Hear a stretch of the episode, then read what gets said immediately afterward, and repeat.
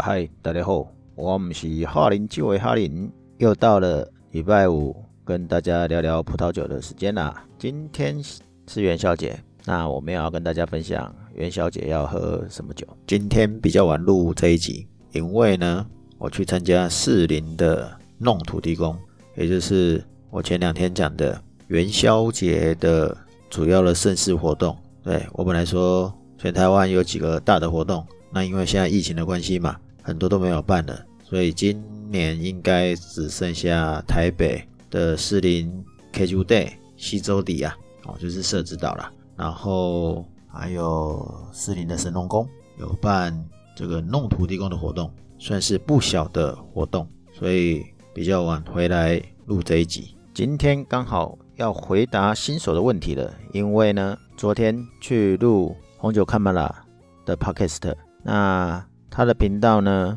的听友送来了一支红酒，结果那个红酒是西班牙红酒，是去年二零二零年我们在教学西班牙葡萄酒的时候比较少喝到的产区跟品种。不过我今天也不是要讲西班牙酒跟西班牙的品种。OK，今天这个题目呢，就是为什么这支葡萄酒是蜡封的头？为什么这支葡萄酒的头长得不太一样，意思就是它的瓶口长得不太一样。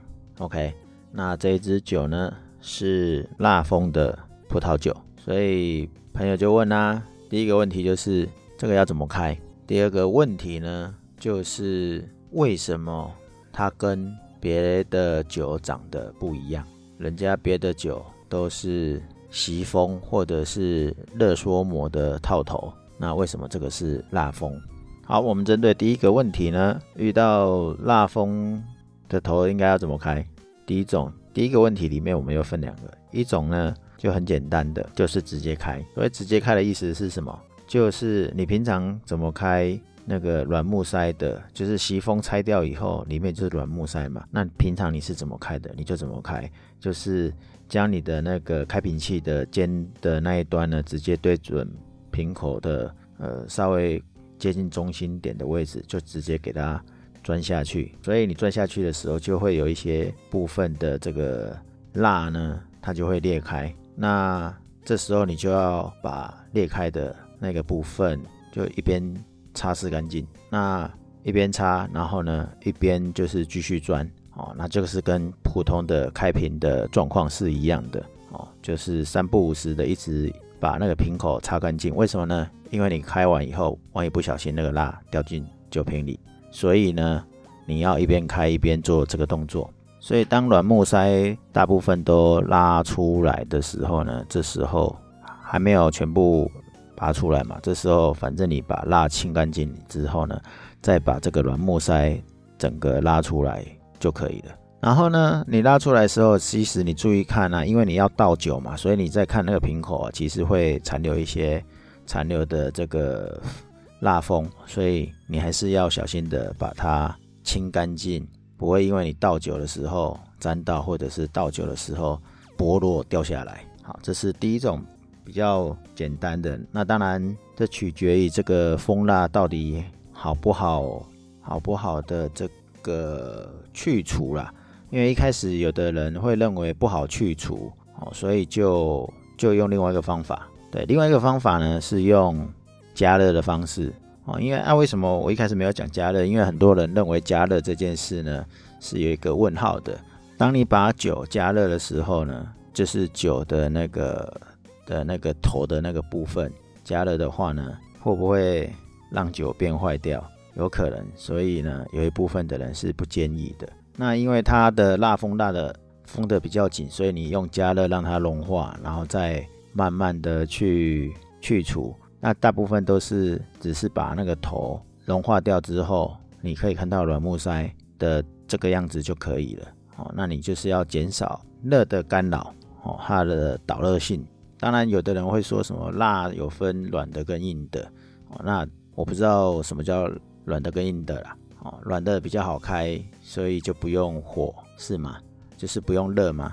那其实我。们会有一个比较简单的方法，就是呢，你用你的手掌，通常我们手掌是比较热的，所以你一直用手掌去搓搓那个瓶子的头。如果你看它会有稍微软的融化的概念呢，OK，这时候你就可以用直接刀子去刻，把上面的软木塞呢，上面就是软木塞的位置上面的蜡呢，直接清空啊。如果不行呢，你还是直接就用第一种方法，直接钻下去。所以开蜡封葡萄酒有比较难吗？应该也没有啦，所以还好，不用这么担心，直接开就对了。好，那至于呢，为什么会有蜡封的葡萄酒？可能有几种原因呢、第一种呢，就是嗯，它的葡萄酒的量生产量呢，可能比较小，通常小量才会这么搞缸。这是一种可能，然后另外一种呢，蜡封是一种传统，那当然也有可能是因为它量少，所以它可以搞缸一点，做传统一点。那的确啊，因为蜡封本来早期就是一种古老的一种封瓶的方式，所以有一些不保守的这个生产商才会干这种事情，用古老的传统的方式来做封瓶。那还有一种呢，就是为了更更密封哦，然后另外一方面呢，就是要降低这种假酒，也不能说降低假酒，而是为了防止那个造假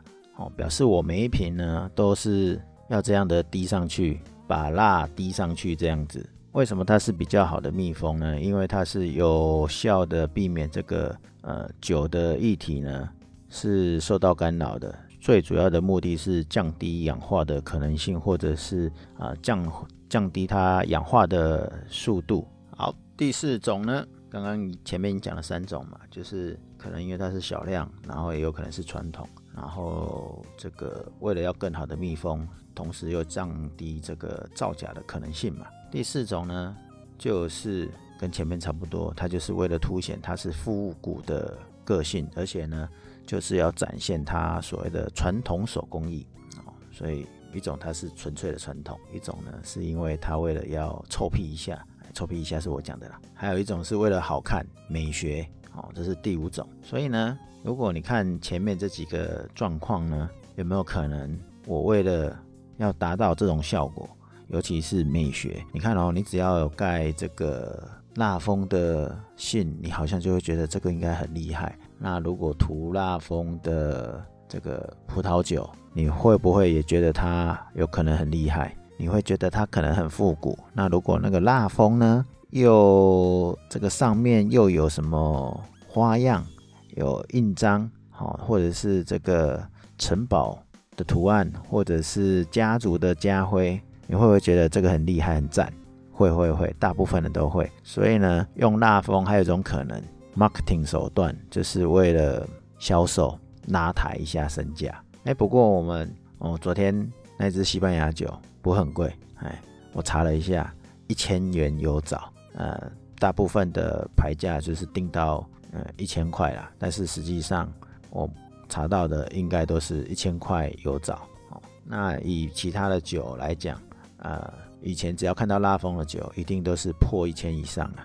甚至都是两千以起跳的，像有一些呃加烈酒，或者是这个意大利的阿玛诺内哦，这种酒它很多都是用蜡封的。这样听起来是不是蜡封的就一定是好酒？嗯，我只能说先定义一下你认为好酒是什么了哦，不然呃蜡封它是可以主角空气没有错。那因为现在这种封瓶的技术就是瓶子上的那个，不管是用吸风啊，或者是旋转盖啊，这种的封瓶的技术呢，嗯，我们台湾应该不不不是我们台湾，应该是说我们现在的科技应该算还蛮发达的，所以不一定要蜡封，所以才会刚才讲说蜡封有时候是为了一种噱头，那它酒一定比较好吗？也。不一定才对，理论上也不一定，但是我只能说，你会用蜡封的，一定会有一些考量，所以它的酒理论上是要比较贵的，有成本嘛，反映到成本上面嘛。那我们昨天喝的那一支酒，那个酒庄呢，它用的是，呃，它有一部分是因为它是自然酒的关系。自然酒呢，最主要呢是因为要少量的二氧化硫。二氧化硫的目的就是为了要保鲜嘛。我们之前的 podcast 有讲到，它为了要保鲜，所以添加了二氧化硫这个化合物进去。那如果今天不添加，尽量让它这个维持原来的，那葡萄酒接触到这个氧气就很容易老化或者是酸掉坏掉，所以呢，这个酒庄的酒才会考虑用这种蜡封来做隔绝。等一下，那刚才不是讲说锡封的应该也可以啊？为什么要用蜡封？其实如果我们注意看那个你买的红白酒啊，即使它用锡封啊，你可以看得出来，或者是你仔细去看，你就会发现上面有洞，它要透气用的。啊，透气就是有氧化的可能嘛。好啦，所以回过头来，它就是为了要阻绝氧化透气的作用，所以它用蜡封把它隔绝掉了。刚刚我讲说哪些酒会遇到蜡封，按照我以前看到的资料呢，一七八七年的五大酒庄的拉菲，他曾经就用过蜡封的方式。然后我自己在两千零几年的时候。我买过这个波尔多的拉佩，拉佩它也是用蜡封的啊。拉普有什么厉害吗？下次我们可以讲那个拉普好了，它到现在还是用蜡封的。然后还有刚才讲意大利的那个阿玛诺内嘛，然后有一些智利或者是阿根廷的甜白酒，忘记是哪里的甜白酒，我有喝过，它也是用蜡封的。还有没有其他的蜡封的酒？威士忌也会看到，偶尔也会看到。然后 rum 那个也会有机会看到。所以说用拉风的有比较高尚吗？有可能是，当然是说你要怎么评判。今天假设有一堆酒价格都一样的话，那我一定会选拉风的。理论上是这样子。那如果今天不管那个酒的价格，你去挑蜡封的，至少某一种层级来讲，就是它相对是呃比较贵的。好，当然我刚才有讲说，呃，我有时候你可能要考虑的是说，人家是不是逆向操作、反向思考，就是说知道你会买，认定它比较贵的，所以呢，他就是故意做这这样子啊。不过就是刚才讲了一分钱一分货，所以你还是要稍微懂得呃酒标上面的。一些专业的用字遣词。好啦，我还是总结，就是蜡封，你可以把它视作可能是有这个机会是比较好的。我讲的好，不是说品质一定好，至少它的，因为你要第一个蜡封，所以就是不便宜嘛。好，这个就是算是新手一百问系列，帮新手解答蜡封的葡萄酒。